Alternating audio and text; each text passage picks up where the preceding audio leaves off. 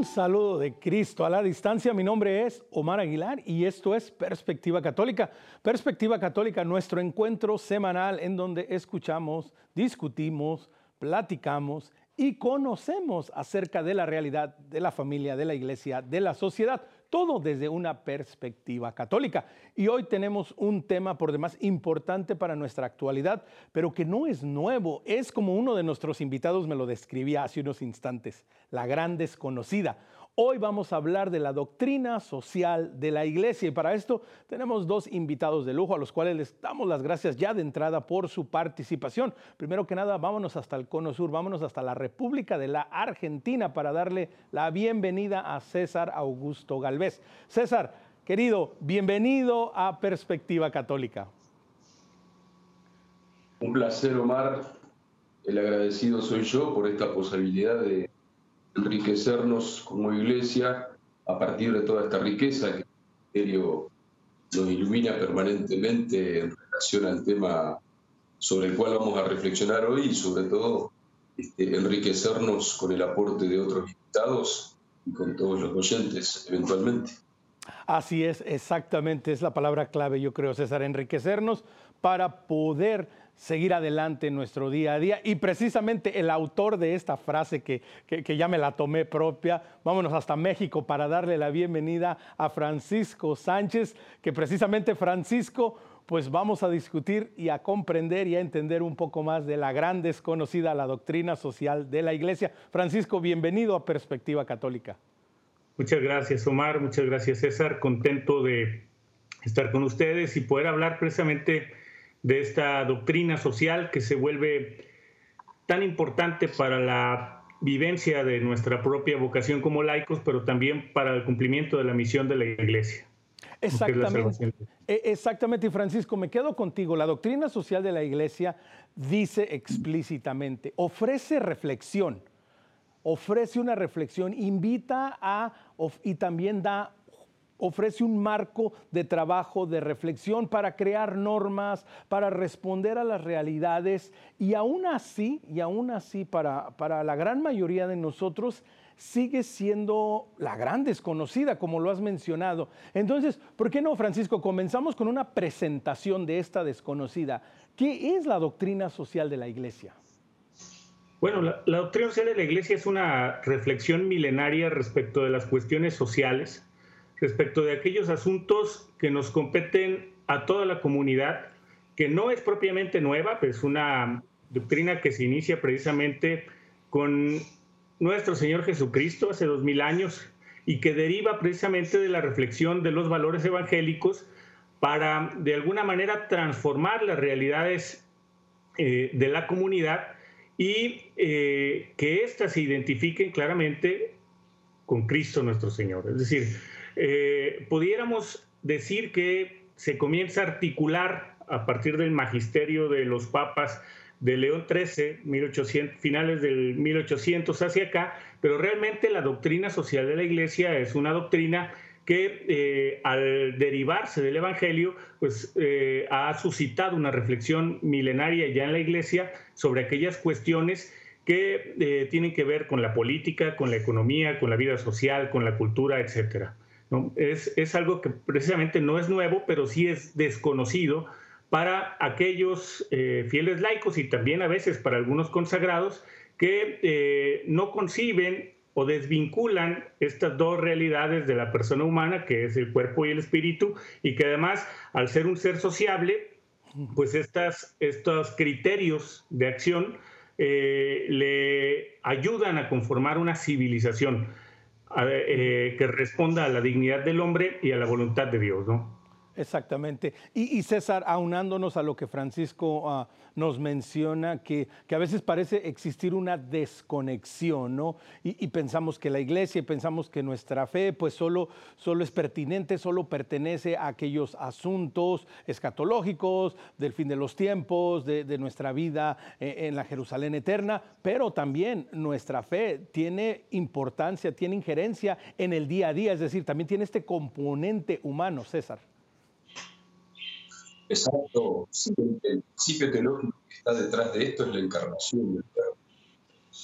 Eh, yo creo que los dos grandes riesgos que se corren a la hora de hacer una aproximación a todo este tema que estamos desarrollando es, como decía en su momento, la, esta cuestión de reducir el hecho de la experiencia de la fe, el hecho cristiano, la fe católica, eh, a una mera cuestión individual, en donde me relaciono con Dios individualmente en orden a la salvación del alma, pero en detrimento de toda esta dimensión social, comunitaria, eh, eh, que es lo que nos hace, de alguna manera, responsabilizarnos con todo lo que significa de humano en nuestra vida. Entonces, disociar estos dos ámbitos, estos dos aspectos, yo creo que es el gran es decir, perder una mirada integral de la experiencia de la fe que implica lo espiritual y también implica lo humano, todo lo que eso significa, ¿no? Es decir, eh, tenemos una experiencia de fe concreta, como decías, del día a día, y que la Iglesia desde su magisterio nos da criterios de discernimiento para el protagonismo de los laicos en, son las estructuras humanas. La política, el bien común, la educación, la cultura, el trabajo y demás. A mí me llama poderosamente la atención cuando uno de alguna manera ve un poco todo lo que es la historia, el origen de lo que significa la doctrina social de la Iglesia. Y el Papa León XIII en concreto intenta dar, frente a los avances de la modernidad, una respuesta concreta a una situación de su tiempo. Las injusticias eh, en detrimento de los trabajadores. ¿no? Entonces, ahí, ahí lo que vemos es una fe encarnada, concreta, una respuesta del Evangelio a situaciones de la vida real. Por eso hay, hay, dos conceptos que me interesa mucho rescatar. El de responsabilidad social y y esta evangelización liberadora, ¿no? Liberadora de las injusticias humanas en estos órdenes Francisco, es a donde llega la doctrina social de la Iglesia con sus criterios o, sus principios orientadores. Entonces, qué importante que es redescubrir esta mirada totalizante, integradora de la fe, que hace de que seamos realmente en la masa. Yo creo que esa es la misión del laico, del y creo que pasa por ahí un camino de santidad en donde evidentemente todo esto hace referencia a Bueno, eh, hay, una, hay una falacia del, del, marxismo, del comunismo, que es interesante y Cuando se hace referencia de que la fe, la religión es el opio del pueblo, eh, la idea de estas ideologías es precisamente plantear de que tanto pensar en el cielo, en la vida eterna, como que si el hombre se olvidaría de las realidades terrenas, de las relaciones de, este mundo, del trabajo y demás. Nosotros decimos todo lo contrario. Exactamente. Y que, y que, y que César, eh, en este, en este aspecto que, que, mencionas, y quiero, y quiero invitar a Francisco, porque esto que estás mencionando es sumamente importante, lo podemos descubrir como los fundamentos básicos de la doctrina social de la iglesia. Y Francisco, porque esto es de vital importancia reconocer lo que son, como bien lo decía César hace un instante, son esos principios evangélicos. Es este, es este Jesús que dice, amarás a Dios sobre todas las cosas y a tu prójimo como a ti mismo. Es este Jesús que nos cuenta la parábola del hombre en el camino, en donde el samaritano es el único que lo ayuda. E, es estas primeras comunidades de fe en donde Pedro dice, nosotros nos tenemos que dedicar a la prédica, necesitamos ordenar diáconos para que cuiden a las viudas, a los niños, a los necesitados es estos principios que permitían que las primeras comunidades vendieran todos sus bienes, los pusieran a disposición de la comunidad para los más necesitados. Entonces, Francisco, este hincapié ¿no? en decir, la doctrina social de la iglesia tiene su base en Cristo mismo y es algo que la iglesia viene haciendo desde su nacimiento, ¿no, Francisco? Sí, eh, hoy por hoy algunos confunden la doctrina social de la Iglesia con una especie de tercera vía respecto de las ideologías y a veces esto provoca que la pretendan transformar en una especie de ideología católica sobre la cuestión social. Pero la doctrina social de la Iglesia está totalmente alejada de cualquier concepción ideológica, no tiene recetas terminadas como si lo perfilan las ideologías sobre la realidad. parte de la experiencia concreta de cada comunidad en su momento histórico para ir aportando soluciones que hagan posible la vivencia de los valores del Evangelio, el bien común, el destino universal de los bienes, la solidaridad, la subsidiariedad. Estos principios norman las realidades eh, en cada época, en cada momento, y por eso es que los papas han ido tomando estas reflexiones a la luz del Evangelio sobre aquellas situaciones concretas que van lastimando la vida social en cada época. León XIII apunta con eh, absoluta claridad sobre la cuestión obrera, que era eh, lo que derivaba de aquella revolución industrial y la nueva forma de vida. Eh, por ejemplo, Juan 23 habla de la el inicio de la globalización y la necesidad de la concordia internacional en aquella guerra de los misiles, el Papa Paulo VI, eh, Juan Pablo II hablan sobre el desarrollo eh, y el progreso, y así sucesivamente eh, Benedicto XVI sobre la economía, y hoy el Papa Francisco, pues tiene que apuntar a aquellos temas que están en el debate y en el diálogo social, como en el caso de la crisis climática, que es un asunto sumamente importante para nuestra sociedad actual.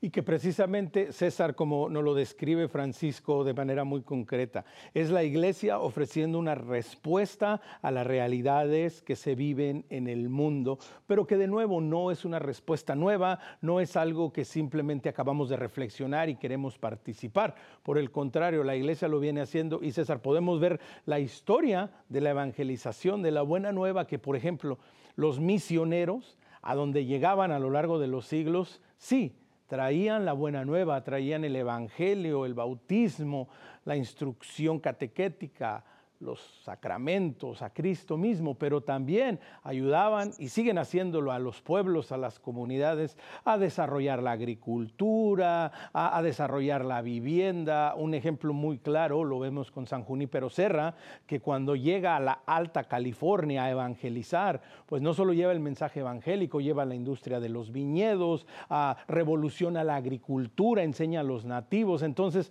César, como lo mencionabas tú hace un rato, seguir haciendo ese hincapié que la doctrina social de la iglesia también le concierne y le importa el bienestar de todos los pueblos y de todas las personas en su día a día, César.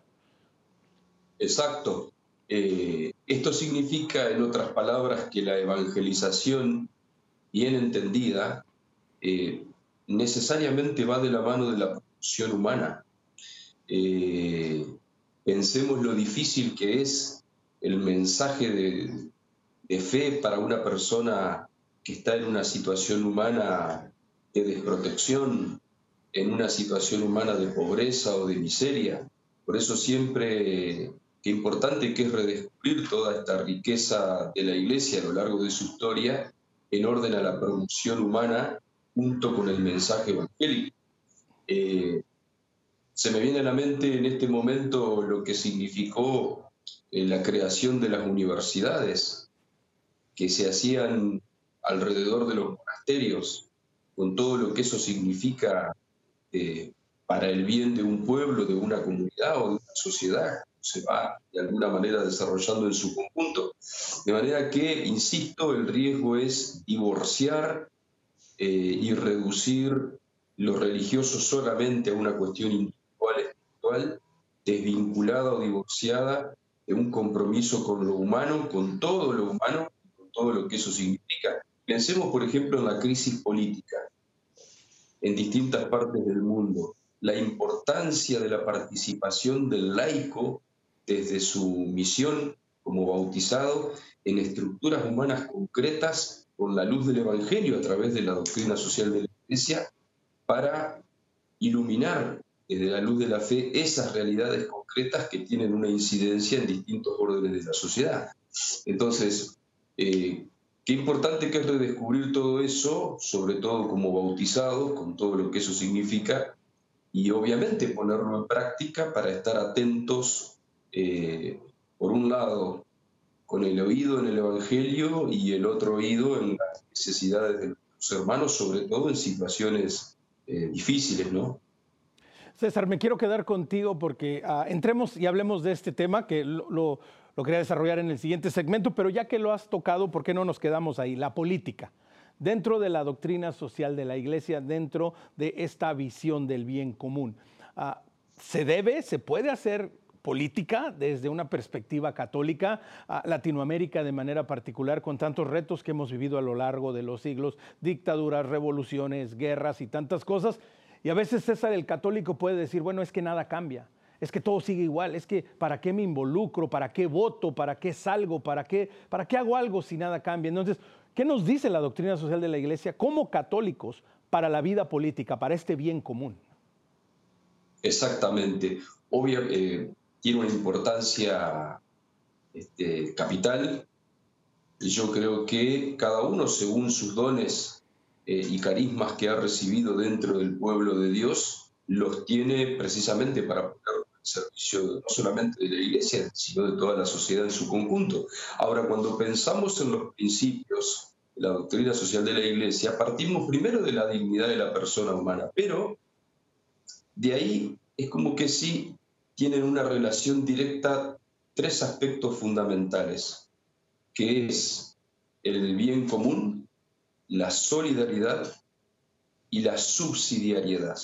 Y la subsidiariedad, perdón. Ahora, de estos principios se deducen otros no menos importantes, como son la participación y el destino universal de los bienes. Ahora, todo esto en relación a lo que es la vida social se relaciona también con tres valores que son de capital importancia, la justicia, la verdad y la libertad. Pero me quedo con lo de la participación, que se deriva del principio de subsidiariedad desde la enseñanza de la doctrina social de la Iglesia. La participación del laico en las estructuras humanas y concretamente en lo político es clave para la transformación de la sociedad. Y desde los valores que acabo de describir, que acabo de describir, es desde donde a partir de la acción política ilumina la tarea del compromiso del laico que se involucra en la política. Entonces, yo creo que en definitiva es volver desde la luz del, magisterio, a través de la doctrina social de la Iglesia, a redescubrir la misión del laico en las estructuras humanas. Lo político es clave. Como bien decía Omar, solamente escuchamos la queja, es que esto no va a cambiar. Bueno, pero ahí está precisamente el compromiso, este llamado a hacer levadura en la masa, ¿a dónde?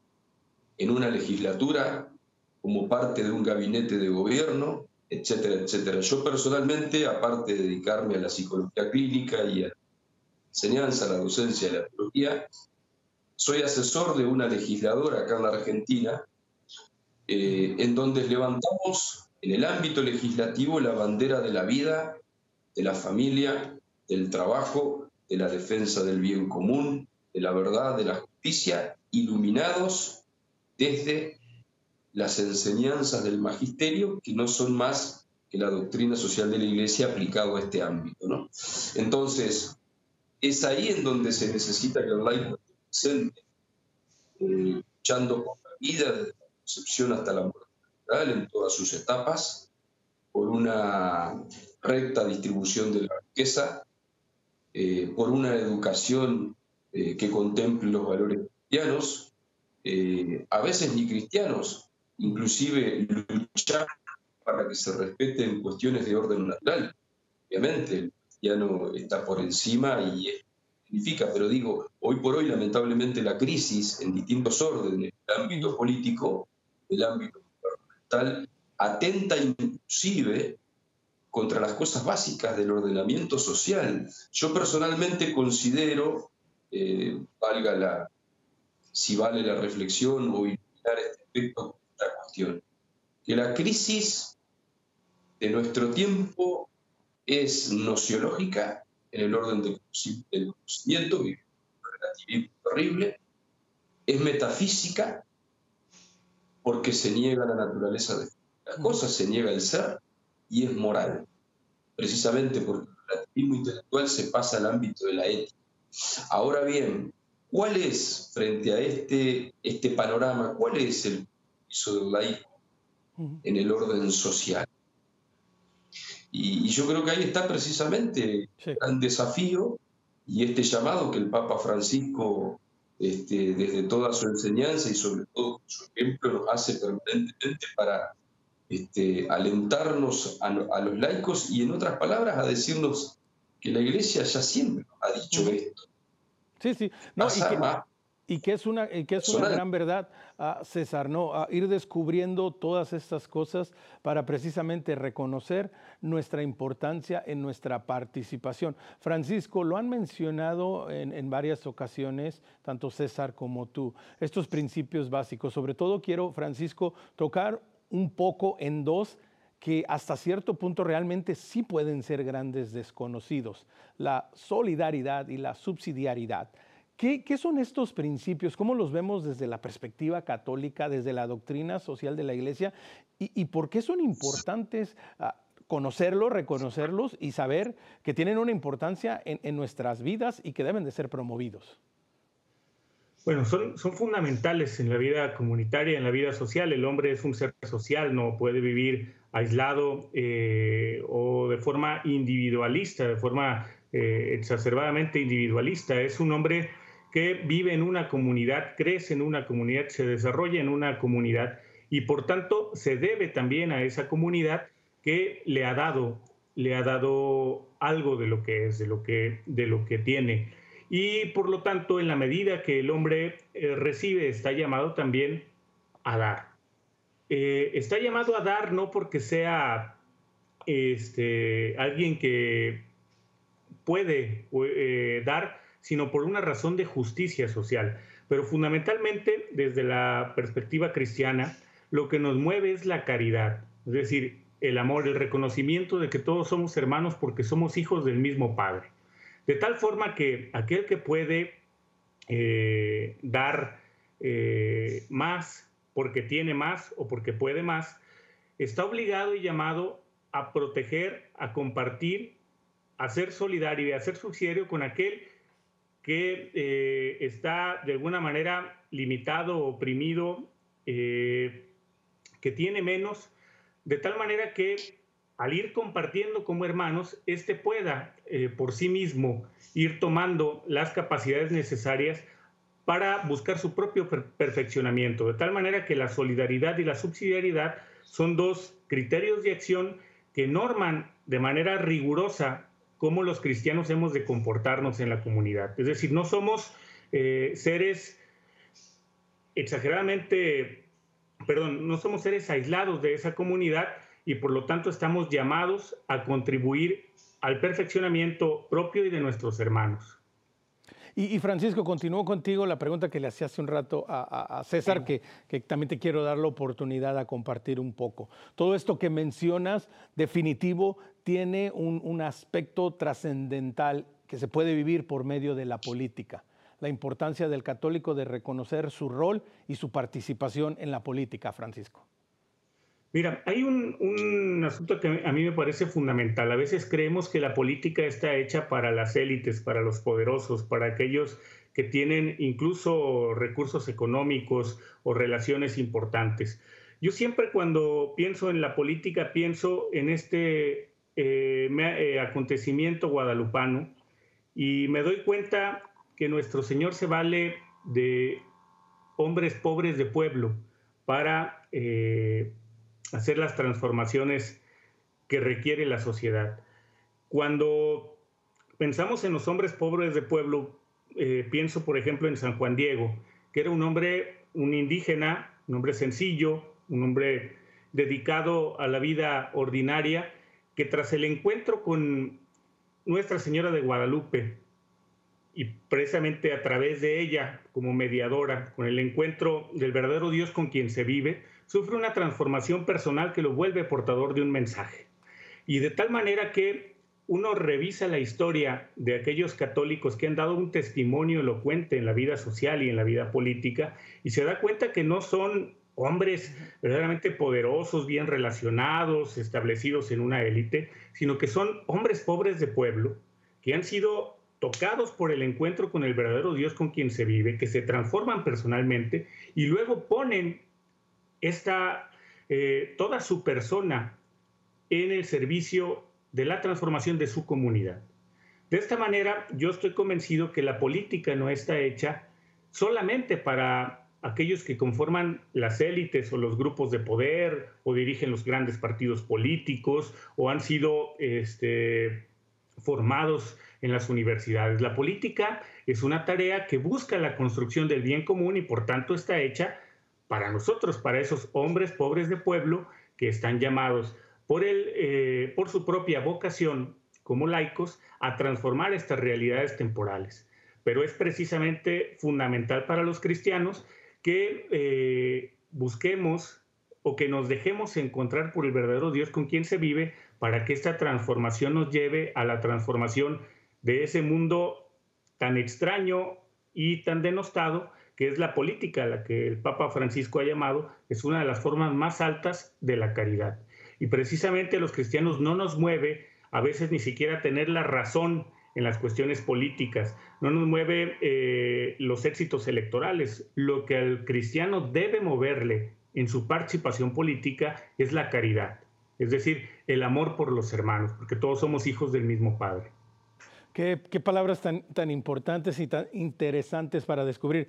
Ah, César, estamos a un par de minutos de salir al corte, pero entonces podemos ver la doctrina social de la iglesia, la participación en el día a día, en el desarrollo, en el buscar en el bien común, César, también como, como una obra de caridad, pero también esperanzadora. Exactamente. Eh, en principio, mientras lo escuchaba, lo escuchaba Francisco, a Francisco, ¿no? Este, la obra de la gracia en aquellos hombres de pueblo que van transformando a partir de la, conversión personal la eh, por supuesto, nosotros los cristianos no, no, nos manejamos por la expectativa, eso es humano. Nosotros somos hombres de esperanza. Esperanza es una virtud teologal. Eh, esperamos en Dios que sabemos que es fiel y, lo que decía Francisco también le pongo un acento, ¿no? Es decir, la caridad. Nuestra, nuestra condición de hermanos, que hace referencia a todo lo social, con todo lo que eso significa, eh, tiene un origen descendente, somos hijos del mismo Padre. Y ahí surge la fraternidad cristiana. Todo lo contrario al principio de la Revolución Francesa de la que es meramente horizontalista y, no descendente como lo planteamos los cristianos. Somos hermanos porque somos hijos de un mismo Padre, no porque somos de la misma especie simplemente. Entonces, y la nota de la caridad cristiana, bueno, esto hace referencia a amar a los hermanos con el amor, mismo amor que Dios nos ama y, y con todo lo que significa este, el trabajo como parte, el, trabajo en orden a la promoción humana, pero parte de una vocación. Entonces, qué, qué lindo que es poder contemplar y descubrir cada día más la riqueza de la fe con todas las connotaciones que tiene en todos los ámbitos, ¿no? Pensemos, por ejemplo, en el mundo del trabajo, de la educación, de la salud, cuánta riqueza del Evangelio para iluminar estos ámbitos y, llegar a todas las dimensiones de lo humano. Por eso yo creo que nada escapa al Evangelio y no, no debe haber este, acontecimiento más social que porque la redención de Cristo es al hombre entero. ¿eh? Y, es ahí en donde adquiere una importancia significativa todo lo que estamos reflexionando en social de la Entonces, por supuesto, como bien decía, tenemos una gran esperanza de que con el pequeño cambio podemos hacer grandes transformaciones. Seguramente no se ve. Me encantan estas palabras. César, vamos a tomar una pausa. Con los pequeños cambios podemos hacer grandes transformaciones. Es el reto a reflexionar en la pausa. Si quiere conectar con nosotros, escríbanos a nuestro correo electrónico perspectiva ewtn.com. Por favor, síganos y denle like a nuestra página de Facebook Perspectiva EWTN. Y también ya estamos en podcast, estamos en Spotify, nos encuentra como Perspectiva Católica. No se vaya, regresamos en unos instantes.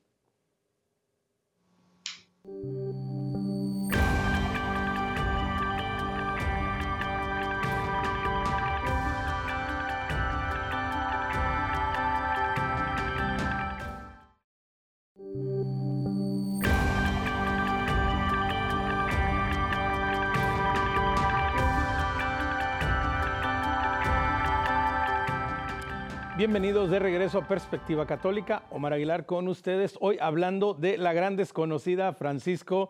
Discúlpame, hermano, te he robado el título y el nombre. hablando hoy de la doctrina social de la iglesia. Y Francisco, me quedo contigo.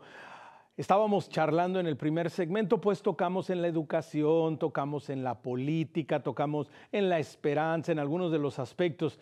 Sigamos avanzando y veamos cómo la doctrina social de la iglesia también, por ejemplo, es de vital importancia para la economía de una comunidad, de una sociedad, de un país.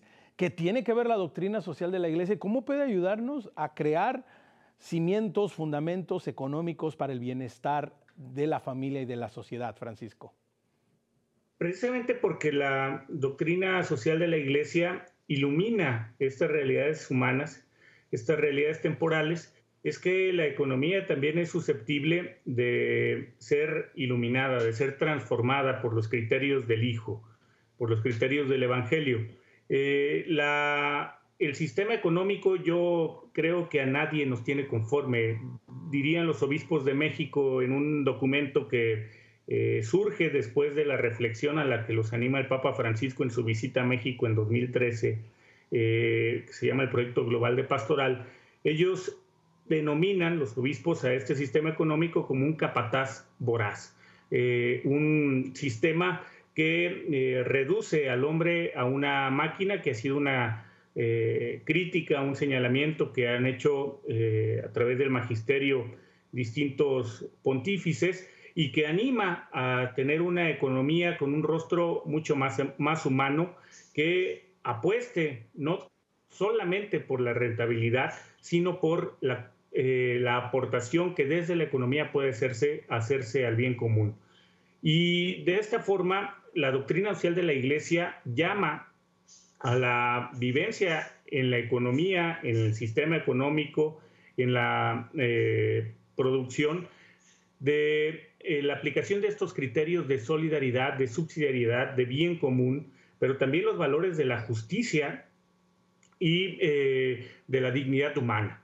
Cuando la economía, como cualquier otro ámbito de la vida social, no responde a las verdaderas necesidades de la persona humana, no respeta su dignidad, pierde cualquier norte ético, esta economía no hace otra cosa más que convertirse en un capataz voraz que no busca o no ayuda al desarrollo integral de la persona, sino que por el contrario solamente eh, lo exprime, lo explota, lo eh, de alguna manera reduce a, a un engranaje más de ese sistema económico y se olvida de que el centro de la economía, lo más importante de la economía, es y será siempre la persona humana.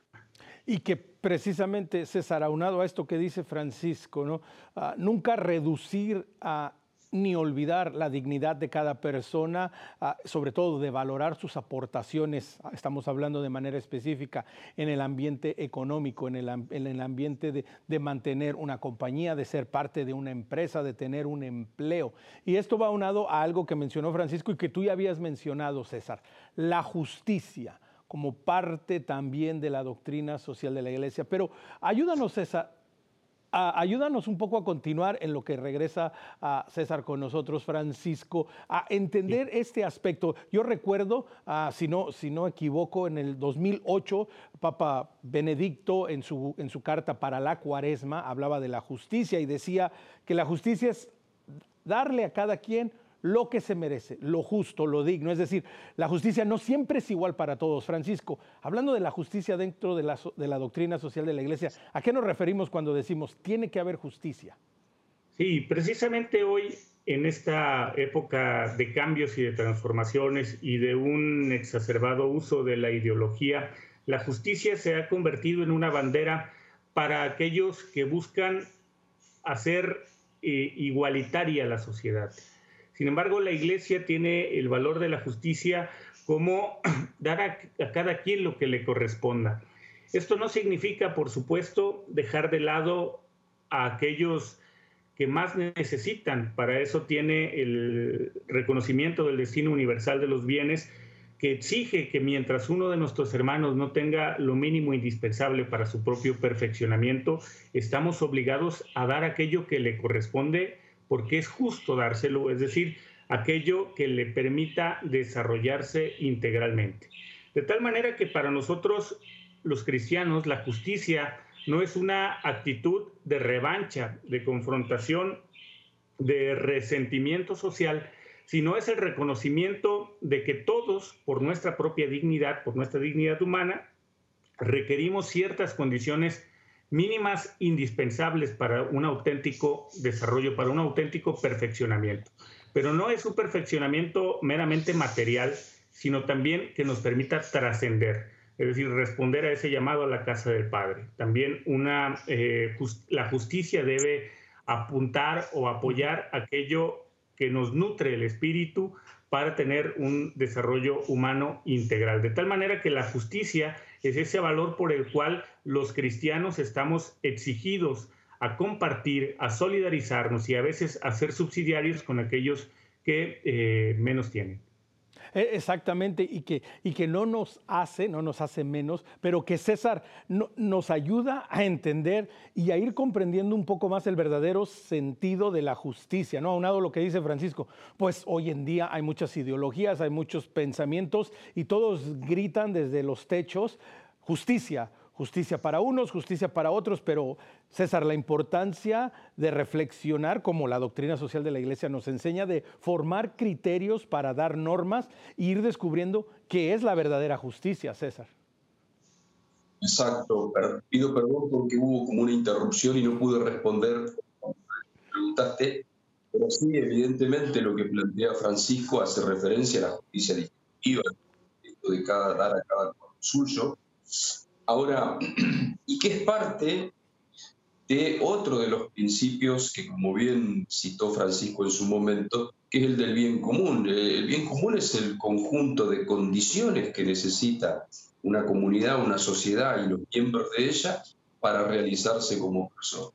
Entonces, en esto entra la salud, la vivienda, con todos los derechos que se siguen, evidentemente, ¿no? Salud, vivienda, educación, eh, justa distribución de los bienes, trabajo, etcétera, etcétera.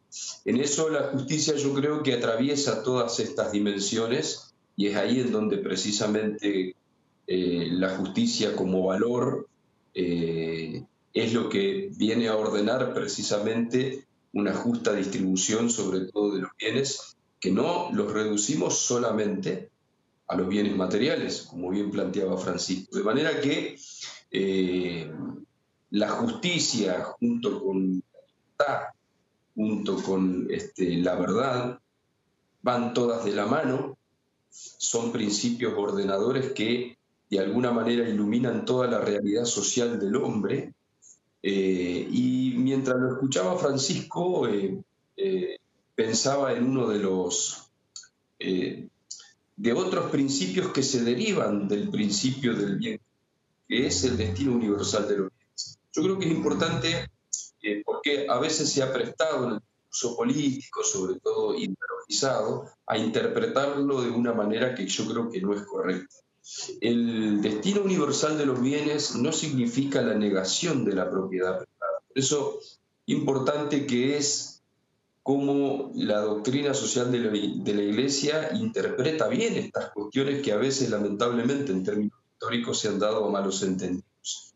Por eso recuerdo cómo intervino en su momento el Papa León XIII cuando él habla en contra de la lucha de clases y en lugar de enfrentar, en este caso, al jefe con el obrero, al empresario con el obrero, al patrón con el obrero, él habla de colaboración y de concordia entre ambos. Fíjense qué importante que es redescubrir eh, el hecho de entender bien todas estas cuestiones que atraviesan la dimensión social. De manera que, eh, insisto, el desafío es volver a la fuente magisterial que no se reduce solamente a una cuestión teórica. Y que porque precisamente, César, déjame continuar contigo, no solo es una cuestión teórica, es algo, una palabra que uno de ustedes mencionó hace un rato que me parece una de mis palabras favoritas con un verdadero sentido católico, trascender de ir más allá, de salir de uno en busca de, de, este bien común, en busca de ser parte verdaderamente del Evangelio, de llevar a Jesús y de impregnar todos los ambientes. Entonces, César, el reto para hoy en día, para el católico común, para el católico de a pie, y no lo digo de manera, verdad, ah, de manera menor, lo digo para la persona que, que, tiene una profesión, que tiene una carrera, que tiene un empleo, que tiene una familia, que de pronto pues no puede inmiscuirse, no puede meterse de lleno a todos estos asuntos, que, que sabe un poco, que conoce un poco. ¿Cómo, ¿Cómo le hace esta persona para decir, bueno, yo en mi día a día, en mi vida, pues voy a tratar de vivir estos principios de la doctrina social de la iglesia que son el evangelio mismo. Entonces, para como ya irle dando forma a todo esto, ¿cómo le hace el católico en su día a día para decir, bueno, pues todo esto que César, que Francisco me han compartido, lo voy a empezar a aplicar a partir de? Perfecto. Lo trato de sintetizar. Se me viene a la memoria una expresión de Monseñor Fulton Sheen. El verdadero católico es el que se toma en serio la salvación de su alma. Punto uno. ¿Eso qué significa? Que la vida la entendemos como una entrega. Y a la vida la entregamos cada uno según en el ámbito en el que Dios nos puso. Entonces, de esta manera es como nosotros podemos entender manejar un taxi, atender un paciente, dar una clase, asesorar un político, manejar un camión, construir una casa, como un servicio, como una entrega a partir de los talentos que Dios me dio. Cada cual sabe los talentos que Dios le dio y cómo los pone al servicio de la. Y esto yo creo, en esto o por esto creo que pasa la felicidad de la vida, ¿no? Una vida que es entregada eh, por el prójimo para darle gloria a Dios y como un camino de santidad. Ahí está precisamente esta cuestión de la trascendencia que también hablaba. Entonces, cada uno eh, tratando de vivir el Evangelio, tomándoselo en serio en principio, con todo lo que significa la vida de la gracia y demás, pero entendiendo que esto no está anunciado, no es una experiencia de fe individual, de sacristía, como se dice. Esto si no tiene una expresión en la entrega de la vida, concretamente en la comunidad, en relación a los hermanos y mucho más con aquellos que más necesitan, qué razón de ser. Esto nos volvería estériles y, es todo lo contrario de lo que Dios quiere de nosotros. Precisamente Dios quiere que demos frutos y en abundancia. Entonces, eh, vivimos un camino, no, no hay realidad más dinámica que la fe, es un camino en donde Dios día a día nos va mostrando en dónde quiere que estemos presentes, con el trabajo, con la responsabilidad, con el oído atento a las necesidades del otro y entendiendo la vida como un servicio aún en las cosas más pequeñas de la vida. Sí, y que me encanta esto que, esta, esta, última parte que mencionas, César, aún en las cosas más pequeñas de la vida. Francisco, aunando y continuando e, esta, esta parte, esta sección, ¿verdad? Si lo queremos ver así, de cómo se puede aplicar de manera concreta. Precisamente, ¿no, Francisco? Porque la doctrina social de la Iglesia no solo compete cuando queremos participar en la vida política, en la vida social, o, o cuando somos de una compañía pues multinacional o que tiene más de 500 empleados, pero Francisco, inclusive para que el empresario de una pequeña empresa o aquel, aquel ah, campesino que tiene su, parcela, su granja, es decir, aquel que es dueño de una chiva o, de un caballo o de, o de un cerdo, es decir, la justicia social, la doctrina social se aplica en todo momento y en toda circunstancia de la vida, ¿no? Por supuesto, la doctrina social de la Iglesia es una buena nueva y como tal es para todos los hombres, no tiene eh, ninguna reserva, ninguna especificación por el contrario, es un llamado que se nos hace a vivir nuestra vocación, particularmente los laicos. Eh, se nos eh, exige la transformación de las realidades humanas para ordenarlas según Dios, de tal manera que un obrero contribuye a través de la solidaridad, a través del bien común, a través de la justicia, con eh, la conformación de un sistema económico más justo que sirva verdaderamente a la persona humana cumpliendo con sus responsabilidades, haciendo su tarea, cuidando de otros obreros, un campesino, un profesor, un médico. La, decía muy bien eh, César hace un rato que la doctrina social de la Iglesia no es un tema meramente especulativo, sino que es también una doctrina que tiene un gran contenido práctico, es decir, que debe ponerse en acción, porque de esta manera es como se transforman las realidades humanas.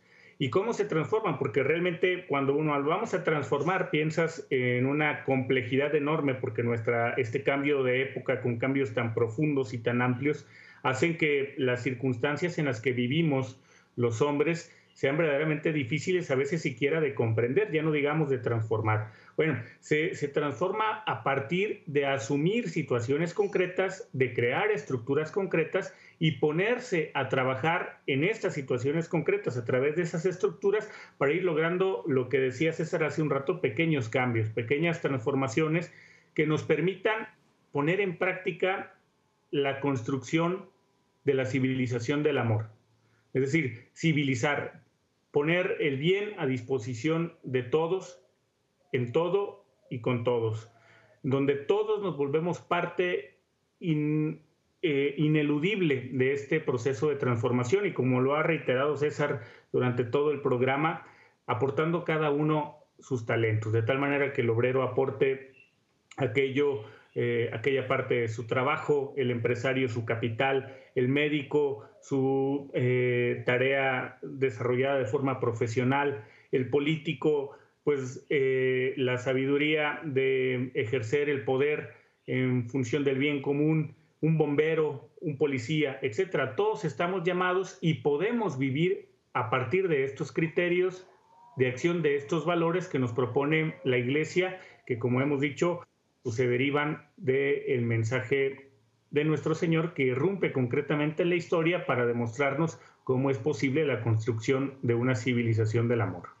Y, que precisamente Francisco, continuando con este tema que dices, ¿no? esta, esta necesidad de impregnar todos los ambientes de la buena nueva, hablando de manera específica para hoy en día, para, para los seres humanos, para la sociedad, para la familia del siglo XXI, en donde se puede tener realmente un gran poder en la transformación de la sociedad, la importancia de reconocer que las redes sociales, la conectividad, la globalización también, también pueden ser medios, pueden ser puentes que debemos de aprender a utilizar, ¿no, Francisco? Mira, la, doctrina social de la Iglesia nos enseña algo fundamental nos, hace reconocernos como seres sociales y lo peor que debe hacer el cristiano es aislarse y construir guetos en donde solamente los valores de la eh, cristiandad se vivan en una pequeña comunidad y no la trasciendan, no transformen aquel, aquel espacio en donde los cristianos viven y participan.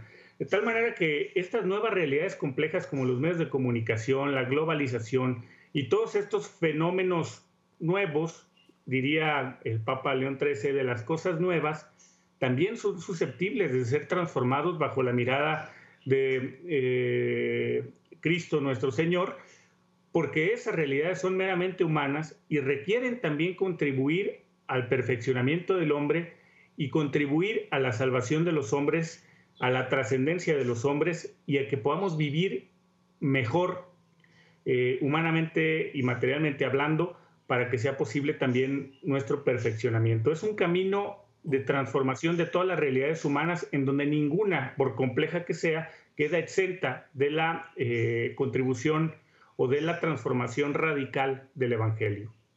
Exactamente, y César, lo que mencionabas tú en el segmento anterior, es también salir de la sacristía, es también dar un paso en fe y caminar y descubrir nuestra importancia en la participación de todas estas transformaciones para el bien de las que hablamos, ¿no, César? Exacto, exacto. Todo que Dios se especializa en sorprendernos. Nosotros permanentemente somos conscientes de esto, ¿no? Lo que Dios puede hacer a partir de circunstancias de la vida que no estaban en los planes pero que de alguna manera ponen de manifiesto como esto de que quiere necesitarnos precisamente con ese pequeño granito de arena. Recién, mientras escuchaba a Francisco, él hizo hincapié en un aspecto que es muy importante, que es el tema del individualismo. Yo quisiera agregar otro, otro enemigo ¿eh? de todo este planteo que estamos haciendo, y es el tema de la indiferencia. Esto de ser indiferente a lo que le pasa al más necesitado, al hermano, esa indiferencia con relación a la necesidad de participar en cosas que atañen al bien común, donde estamos todos involucrados. De manera que esto nos permite pensar que volvemos siempre al mismo punto. A partir de la conversión personal es desde donde el católico, el bautizado, el cristiano, eh, es capaz de ver las necesidades eh, a su alrededor. Y yo creo que esto que, creo que es importante redescubrirlo, porque es parte bueno, de la misión que tenemos todos de transformar este, toda nuestra realidad social. Eh, recuerdo las notas este, de la encíclica del Papa Juan Pablo II, Christi Fidelis Laici.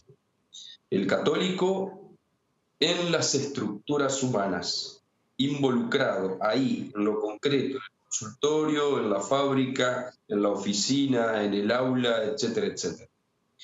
Como fermento evangélico, esto es como levadura en la masa. No nos olvidemos que el que hace la obra es Dios, nosotros somos instrumentos. Este, y yo creo que esos aspectos son importantes. Hay dos más que no vienen al caso, pero digo, qué importante que es redescubrir esto, ¿no? Y sabiendo que de esas pequeñas cosas se van dando grandes cambios. Yo siempre me quedo eh, con esto después de alguna reflexión de esta naturaleza. Lo importante es sembrar. Eh, no, nos preocupa tanto la cosecha. ¿eh? Lo importante es focalizarnos en sembrar. La cosecha en todo caso le corresponde a Dios. Y es así como vemos que Dios no deja de sorprendernos cuando vemos cómo se van dando las cosas y que empezaron con una colaboración humana mínima, sencilla, pero real, concreta. Este, y ese yo creo que es el modo como Dios actúa y la importancia de aprender a discernir estos signos de los tiempos para estar atentos y poder dar respuesta a lo que Dios nos va pidiendo en cada momento. Así es. Y que Francisco, aunado a lo que a veces César menciona, ¿no? La indiferencia, el, pues no me interesa, no es mi asunto, está demasiado lejos de mí o, es mucho, yo no puedo hacer nada. También, Francisco, hasta cierto punto también puede ser un poco este tener miedo, ¿no? Este decir yo soy incapaz, ah, e, es demasiado, se me exige, se me pide demasiado y de pronto yo no puedo. Estamos a dos minutitos de salir del final, pero Francisco, un poco en este aspecto, también la doctrina social de la iglesia significa dar un paso en confianza y no tener miedo. Sí, los cristianos debemos vivir con esperanza y no tener un cristianismo de trinchera que se arrincona, que se eh, reduce a un espacio de confort. El miedo paraliza y quien está paralizado no es capaz de transformar aquella realidad en lo que vi, que para eso es libre, para transformar aquellas realidades que tiene enfrente. Entonces, el cristiano que vive con esperanza transforma, eh, hace la diferencia, lleva la buena nueva.